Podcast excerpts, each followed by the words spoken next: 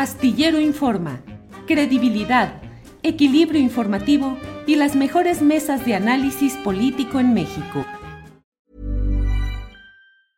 I'm Sandra, and I'm just the professional your small business was looking for. But you didn't hire me because you didn't use LinkedIn jobs. LinkedIn has professionals you can't find anywhere else, including those who aren't actively looking for a new job but might be open to the perfect role, like me. In a given month, over 70% of LinkedIn users don't visit other leading job sites. So if you're not looking on LinkedIn, you'll miss out on great candidates like Sandra. Start hiring professionals like a professional. Post your free job on linkedin.com/people today. Ready to pop the question? The jewelers at BlueNile.com have got sparkle down to a science with beautiful lab-grown diamonds worthy of your most brilliant moments. Their lab-grown diamonds are independently graded and guaranteed identical to natural diamonds, and they're ready to ship to your door. Go to BlueNile.com and use promo code LISTEN to get $50 off your purchase of $500 or more. That's code LISTEN at BlueNile.com for $50 off. BlueNile.com code LISTEN. Bien, pues en esta ocasión, en este jueves, tenemos el gusto de saludar a Marta Bárcena, diplomática.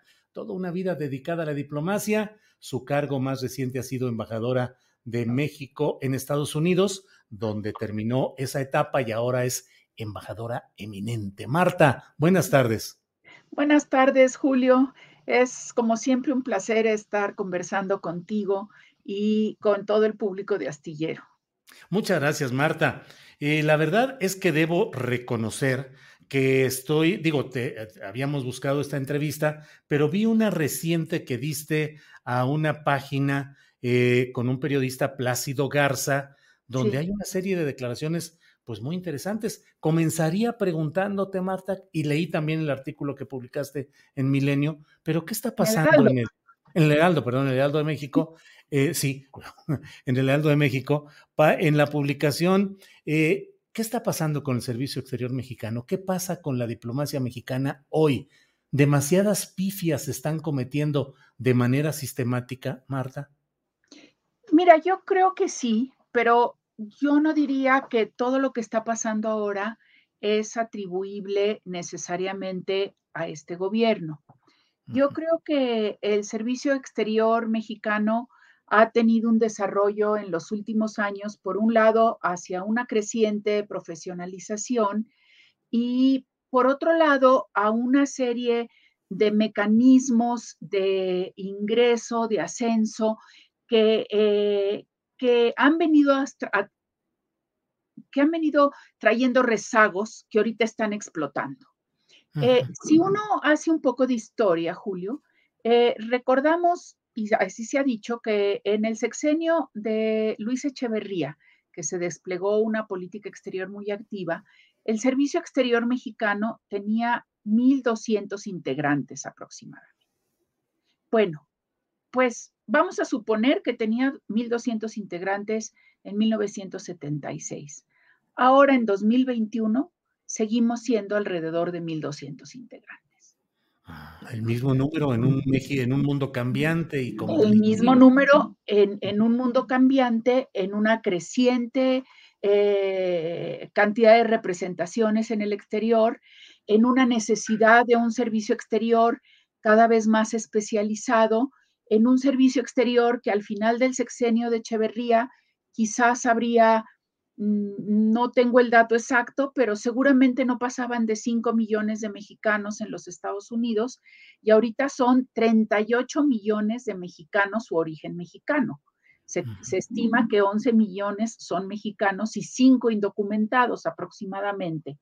Entonces, lo que ha pasado es que no se expandió el servicio exterior como se debería de haber expandido. Y, eh, y sí, hicieron una serie de reformas a la ley que hicieron menos discrecional, pero más difícil los ascensos a embajadores. Te doy un ejemplo. Eh, algunos embajadores que ahora tendrán unos 70 años, llegaron al rango de embajador a los 38 o 40. Ujú. Ahorita, yo, por ejemplo, que tomé unos años de licencia, alcancé el rango de embajador hasta los 50. Ahorita, alcanzar el rango de embajador mediante ascensos escalafonarios es casi imposible eh, eh, y están llegando al rango de embajador cuando ya tienen 60, 62 años. Entonces, ¿qué ha pasado? Que la movilidad dentro del servicio exterior se ha reducido enormemente y ha habido una proliferación de nombramientos políticos a lo largo de los sexenios que eh, el presidente López Obrador en su proyecto de nación había prometido que ya no se iba a repetir ese esquema. Ajá. ¿Sí? la esperanza del servicio exterior era, si no se va a repetir el esquema, pues esperamos que haya mucho más exámenes de ingreso, que, se, que haya exámenes de ascenso que, y que entonces se destape ese cuello de botella y la gente joven tenga la esperanza de volver a ascender. Te doy un ejemplo. Un extraordinario colaborador que tuve en Turquía y en Estados Unidos. Un joven de veras brillante, no voy a dar su nombre para no eh, eh, ponerlo en problemas. Claro. Brillante. Entró al servicio exterior hace casi 10 años. Sigue siendo tercer secretario. Ya pasó los exámenes y no hay plaza para él. Ese muchacho ahorita debería, que ya está en los treinta y tantos años, ahorita debería de tener el rango de consejero. Entonces, este, este cuello de botella está estallando ahorita, Julio. Sobre todo ahora con estos 16 nombramientos que se acaban de hacer y en los cuales pues hay, eh, ha habido ya circunstancias, eh, el presidente López Obrador ha defendido, por ejemplo, el sostener eh, la designación de Pedro Salmerón, historiador, como propuesta para embajador de Panamá. Te pregunto, Marta, él ha dicho eh, pues que, digamos, uh, peleando la viabilidad de ese nombramiento cuando entiendo que el país receptor tiene la facultad absoluta de aceptar o no la designación que le proponen sin dar mayor explicación. Entiendes bien. El presidente puede anunciar que tiene la intención de designar a tal persona como a X persona como embajador en un país, en este caso el señor Salmerón como embajador en Panamá, pero el país receptor tiene el derecho a recibirlo o no. Eh, lo que ha pasado también, Sin dar explicación ni justificación. No tienen que dar explicación o justificación. Eh, eh, normalmente, lo que se hacía en la diplomacia tradicional era no anunciar ninguna designación hasta que se contara con el llamado beneplácito del país receptor. Esto ha ido cambiando en la práctica de muchos países, no solo en México. Por ejemplo, los países nórdicos anuncian en enero a todos sus, eh, eh, anuncian públicamente los cambios de embajadores y dicen, fulanito de tal va a ir a tal lugar y todo, y piden el beneplácito hasta después. Pero ¿qué pasa? Que el 100% de sus nombramientos son diplomáticos de carrera. Entonces, no, y esos diplomáticos de carrera obviamente como a los de México, pues nos revisan el expediente cada año.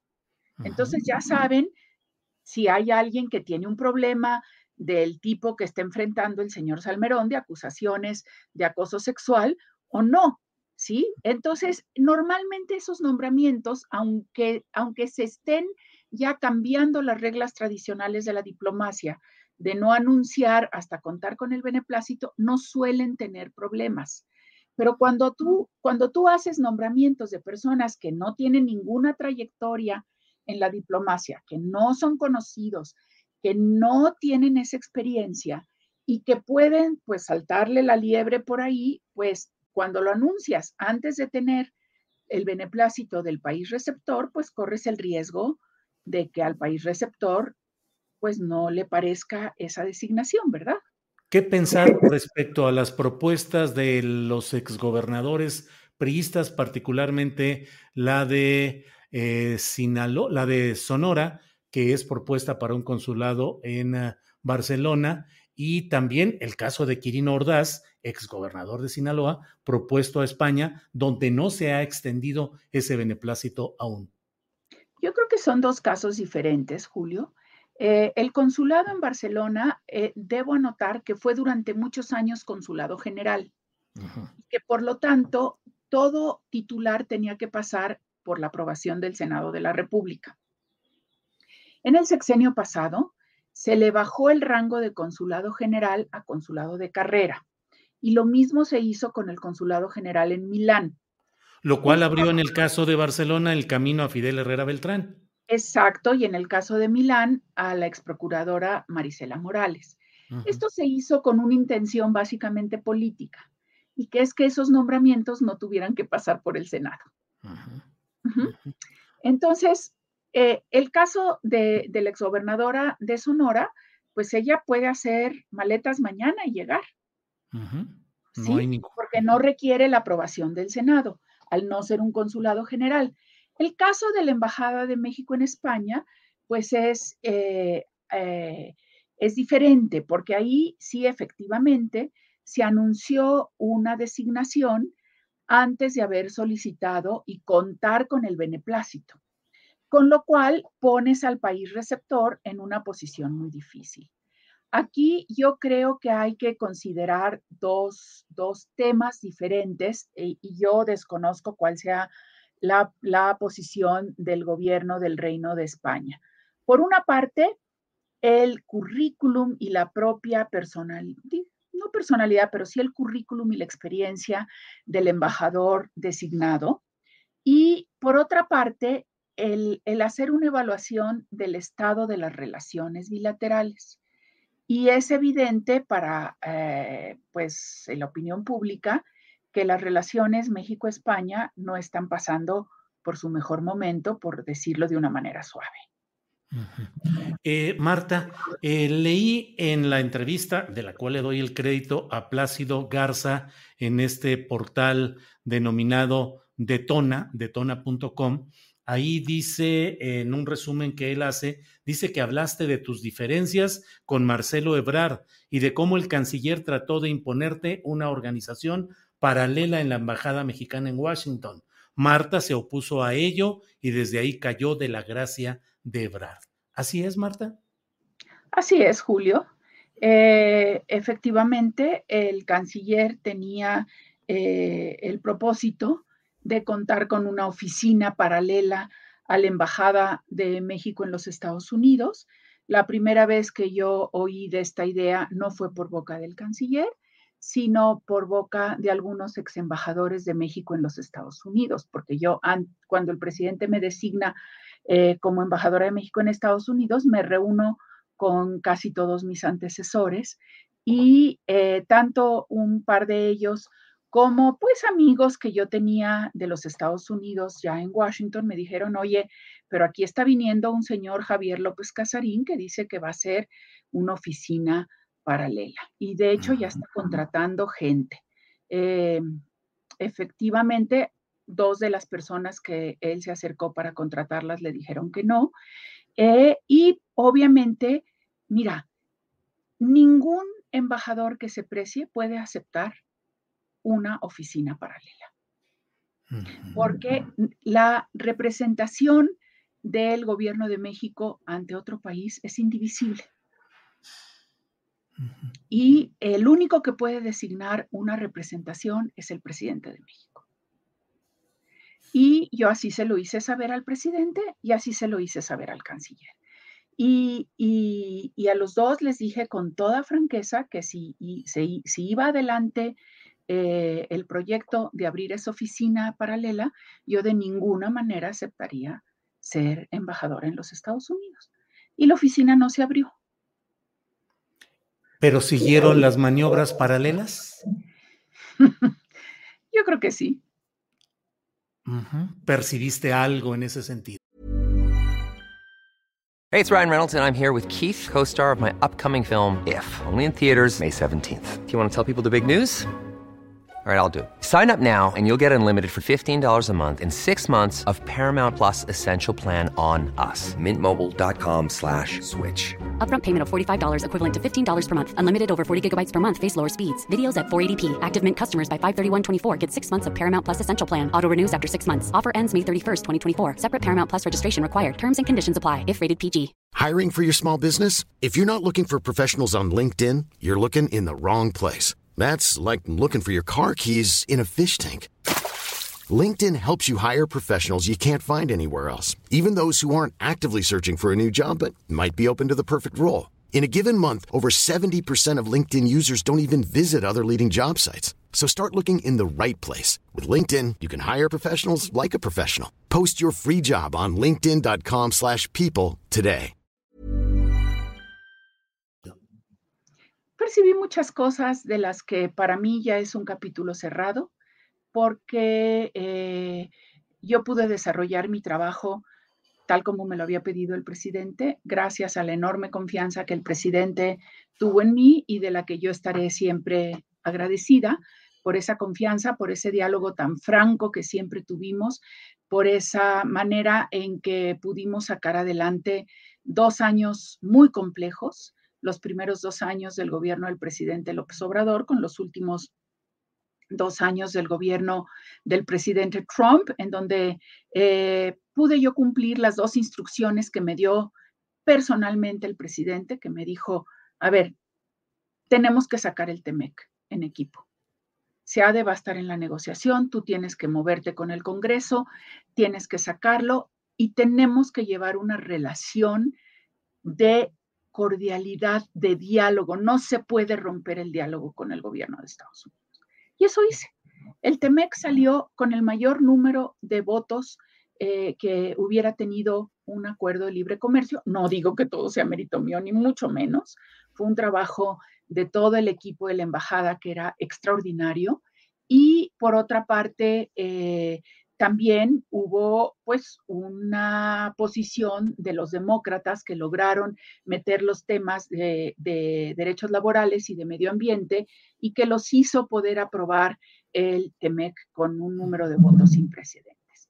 Pero bueno, yo me reuní con Nancy Pelosi, que es una figura muy importante, la segunda o la tercera más importante del país, pues un mínimo de cinco o seis veces. Eh, tenía, yo me la vivía en el Congreso literalmente.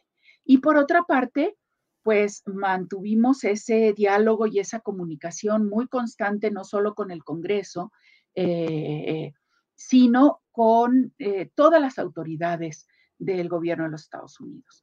Por ejemplo, el secretario de Seguridad Interior pues iba a desayunar a la residencia cuando menos una vez al, al mes, pasábamos revista a todos los temas, la subsecretaria de Estado, eh, teníamos un diálogo casi diario de todos los temas eh, con la oficina del representante comercial. Y uno de los recuerdos que tengo es el último día que, del gobierno del presidente Trump la persona que me habló hasta el final para agradecerme el profesionalismo y la manera en que se había relacionado con la embajada fue el embajador Robert Lighthizer. Marta, cuando yo comencé a escuchar las versiones pues de estas maniobras, digamos, desde las oficinas centrales de la Secretaría de Relaciones Exteriores en Washington, esas maniobras paralelas, em, siempre me pregunté, la larga relación y la confianza sostenida durante tanto tiempo, una relación de amistad y de conocimiento entre tú y, tu esposo Agustín Gutiérrez Canet, también embajador, eh, con el presidente ahora Andrés Manuel López Obrador, ¿por qué no te escuchó y por qué no te hizo caso? No, yo, yo creo que sí me escuchó. En esos dos años que yo fui embajadora, yo siempre me sentí escuchada, respetada por el presidente. Y sin embargo, eh, sí fuimos teniendo unas visiones diferentes de hacia dónde se dirigían las elecciones en los Estados Unidos, cuál iba a ser su resultado y, cuál debería de ser eh, la actitud de México y la política de México hacia el gobierno que eventualmente resultara de esas elecciones.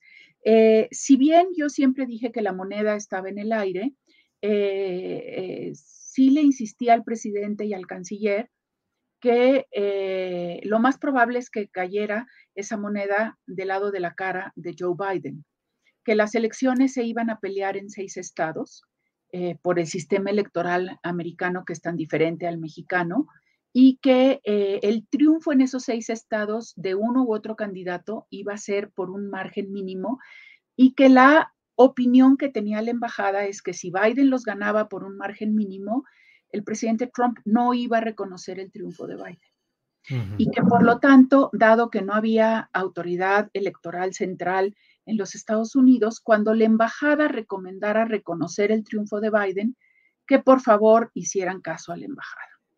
Ahí fue donde no hubo ya comunicación, donde eh, yo recomendé eh, un sábado en la mañana, después de que habíamos tenido los resultados de Georgia, que se, que se felicitara de inmediato a Biden. Y, pues en esa ocasión ya no se me escuchó. Eh, yo tuve que explicar y lo hice por instrucciones del presidente, tal como todo embajador tiene que hacer cumplir las instrucciones de, su presidente y de su canciller. En este caso, las instrucciones fueron directas del presidente y me dijo, no, México no va a reconocer hasta que terminen todos los procesos legales.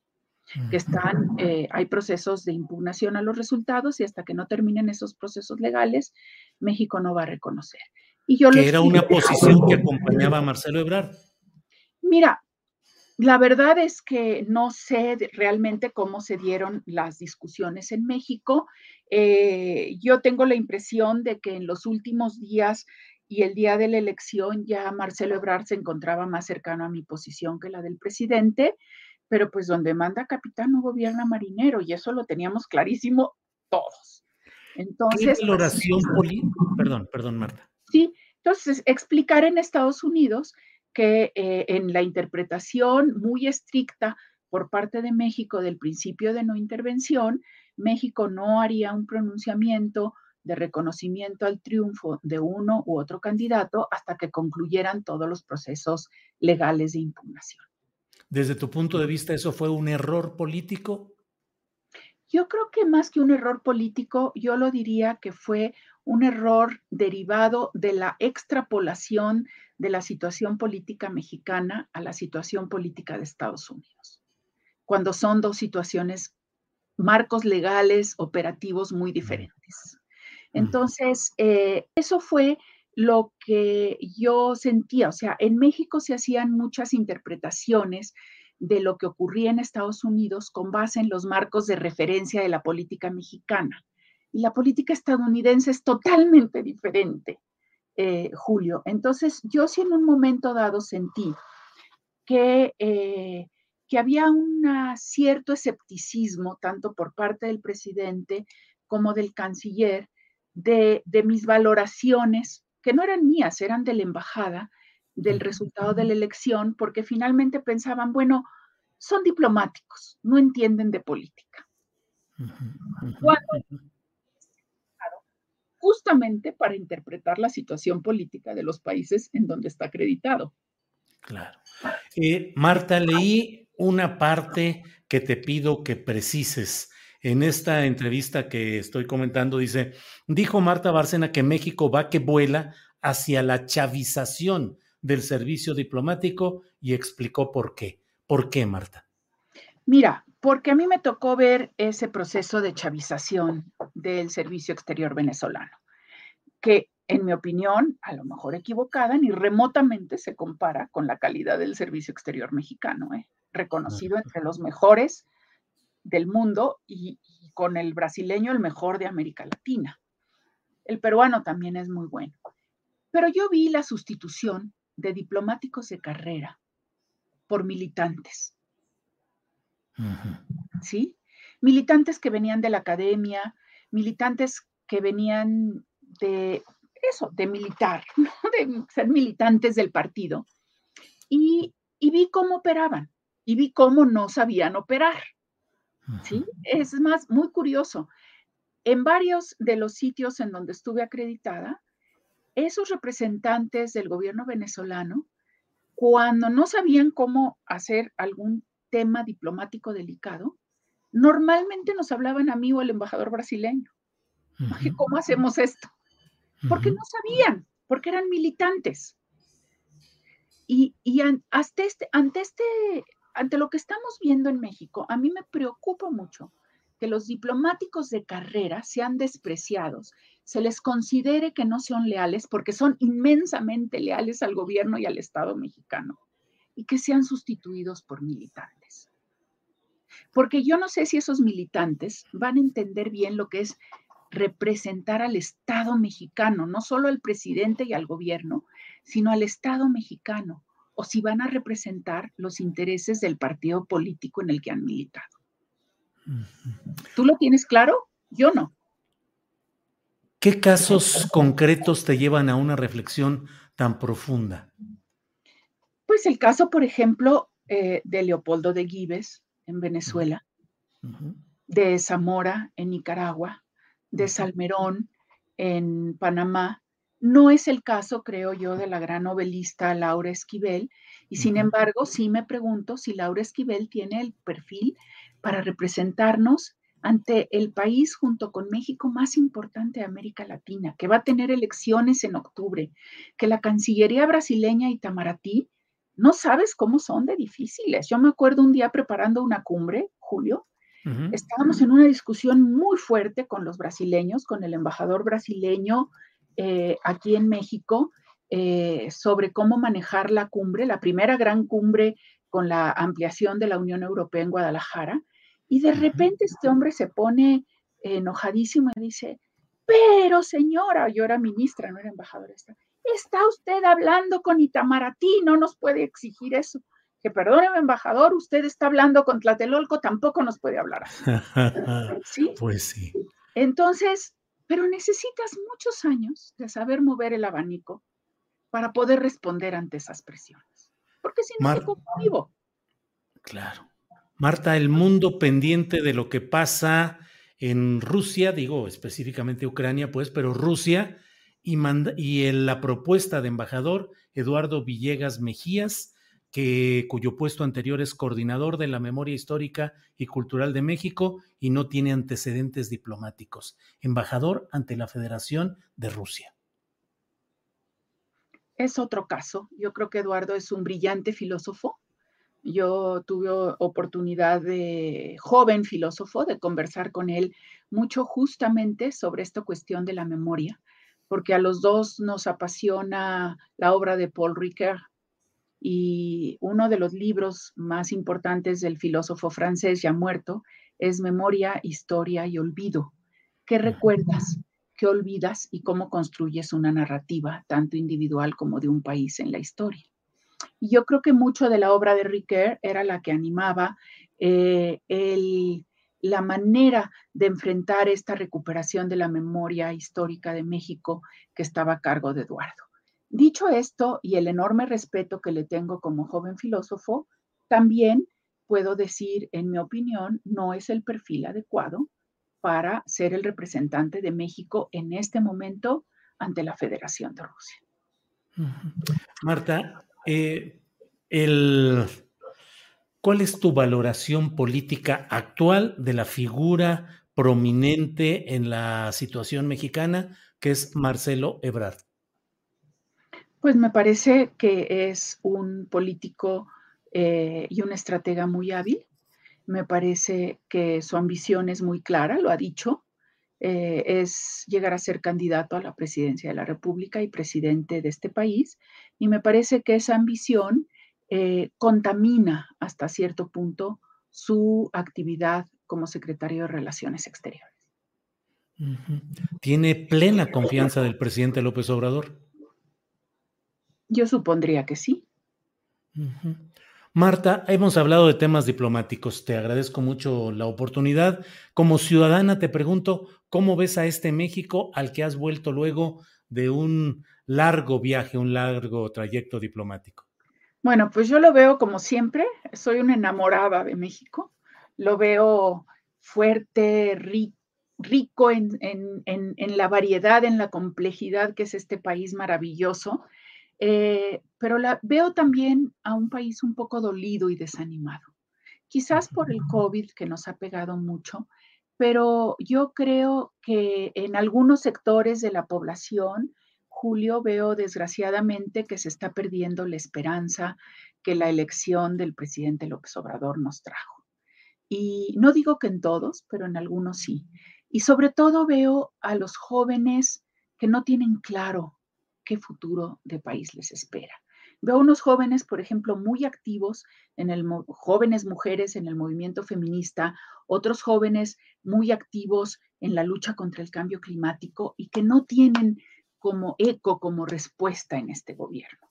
Y eso me preocupa, porque seguimos siendo un, país joven, la edad promedio es 29 años, y, y, yo platico con mucha gente y, y están muchos en, una mentalidad de sobrevivencia. Lo entiendo por la crisis, por COVID, pero eh, esta esperanza que, que, que, había, yo creo que se refleja también de que ya, por ejemplo, poco se habla del junto haremos historia y volvemos nada más al primero los pobres, que nadie está en desacuerdo con eso, pero ¿dónde dejas a los demás? Marta, muchas gracias, pero como periodista hay un tema que me gustaría tener tu opinión. Veo un gran activismo de Ken Salazar, el embajador de Estados Unidos en México. Lo veo reuniéndose con gobernadores en el sureste del país, acompañando y viendo el proceso de organización de obras como el corredor interoceánico en el istmo de Tehuantepec te pregunto, ¿es natural, es normal que haya ese activismo de un embajador que se reúna incluso con los actores políticos locales, con cámaras de comercio, con organizaciones físicamente? Ese activismo, ¿qué te parece desde el punto de vista, digamos, eh, de la doctrina diplomática o de las costumbres diplomáticas? Y también como mexicana, a mí me hace mucho ruido ver tanto movimiento del embajador que va a Palacio Nacional, que se reúne, en fin. ¿Cómo ves ese tema, Marta? mira, los embajadores cada vez nos tenemos que mover más a todos niveles.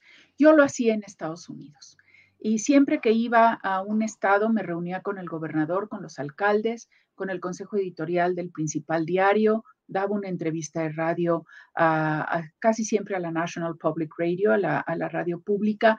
Me reunía obviamente prioritario la comunidad mexicana, las mujeres, eh, y, siempre las cámaras empresariales. O sea, el activismo, eh, el activismo a mí me parece que es normal y que se vale. Lo que hay que cuidar es la proyección mediática o no de ese activismo, porque ese activismo te lleva a defender eh, o, o explicar las posiciones de tu país, lo cual está bien.